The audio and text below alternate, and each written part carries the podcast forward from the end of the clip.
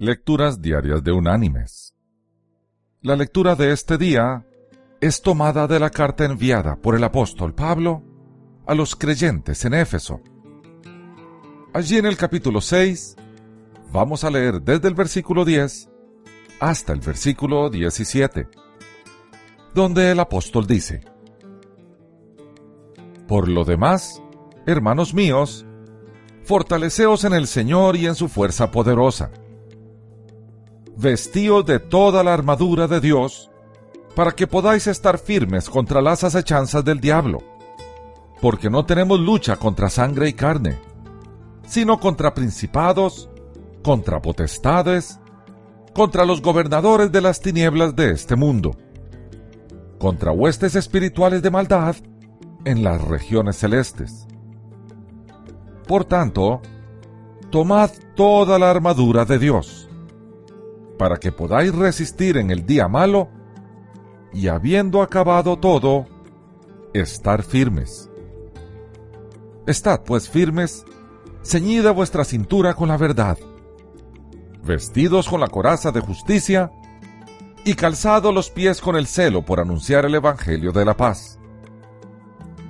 Sobre todo, tomad el escudo de la fe, con que podáis apagar todos los dardos de fuego del maligno tomad el yelmo de la salvación y la espada del Espíritu, que es la palabra de Dios. Y la reflexión de este día se llama Armadura Invencible. Las características de un perfecto depredador son velocidad, agresividad, desplazamiento silencioso y un fuerte poder defensivo. De nada serviría un gran poder de ataque en un animal altamente vulnerable. Un perfecto asesino no debe ser a su vez una víctima fácil. La piel de los tiburones es unas 10 veces más gruesa que la piel de los elefantes, y sus increíbles características la convierten en la piel más resistente del reino animal. Está formada por millones de dentículos dérmicos, por lo que se podría decir que toda la piel de un tiburón está compuesta por pequeños dientes que sobresalen al exterior, exponiendo una pequeñísima corona de esmalte, lo que le da ese aspecto rugoso y áspero. A primera vista, puede parecer curioso que los tiburones posean una piel rugosa, ya que esto debería aumentar el rozamiento del animal con el agua. Pero, por el contrario, parece ser que la disposición regular de los dentículos canaliza el agua produciendo un flujo laminar que reduce el rozamiento.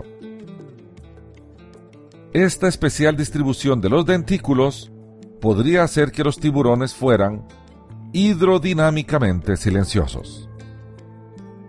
De ser así, los peces que resultan sus víctimas y que están especializados en sentir pequeñas vibraciones en el agua, puede que nunca lo sientan acercarse a ellos.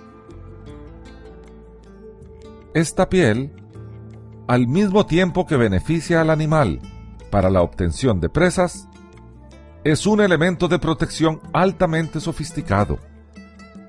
Resulta casi imposible abrir en canal a un tiburón con un cuchillo muy afilado sin que éste pierda por completo su filo. Lo que no resulta un problema, ya que dada la dureza de la piel, se lo podría volver a afilar solo con frotarlo contra ella. Mis queridos hermanos y amigos, Dios también ha provisto a sus hijos de una armadura más poderosa que la del tiburón es una armadura espiritual que provee toda la protección que necesitamos. Revistámonos de ella. Al fin y al cabo, fue provista por nuestro Señor. Que Dios te bendiga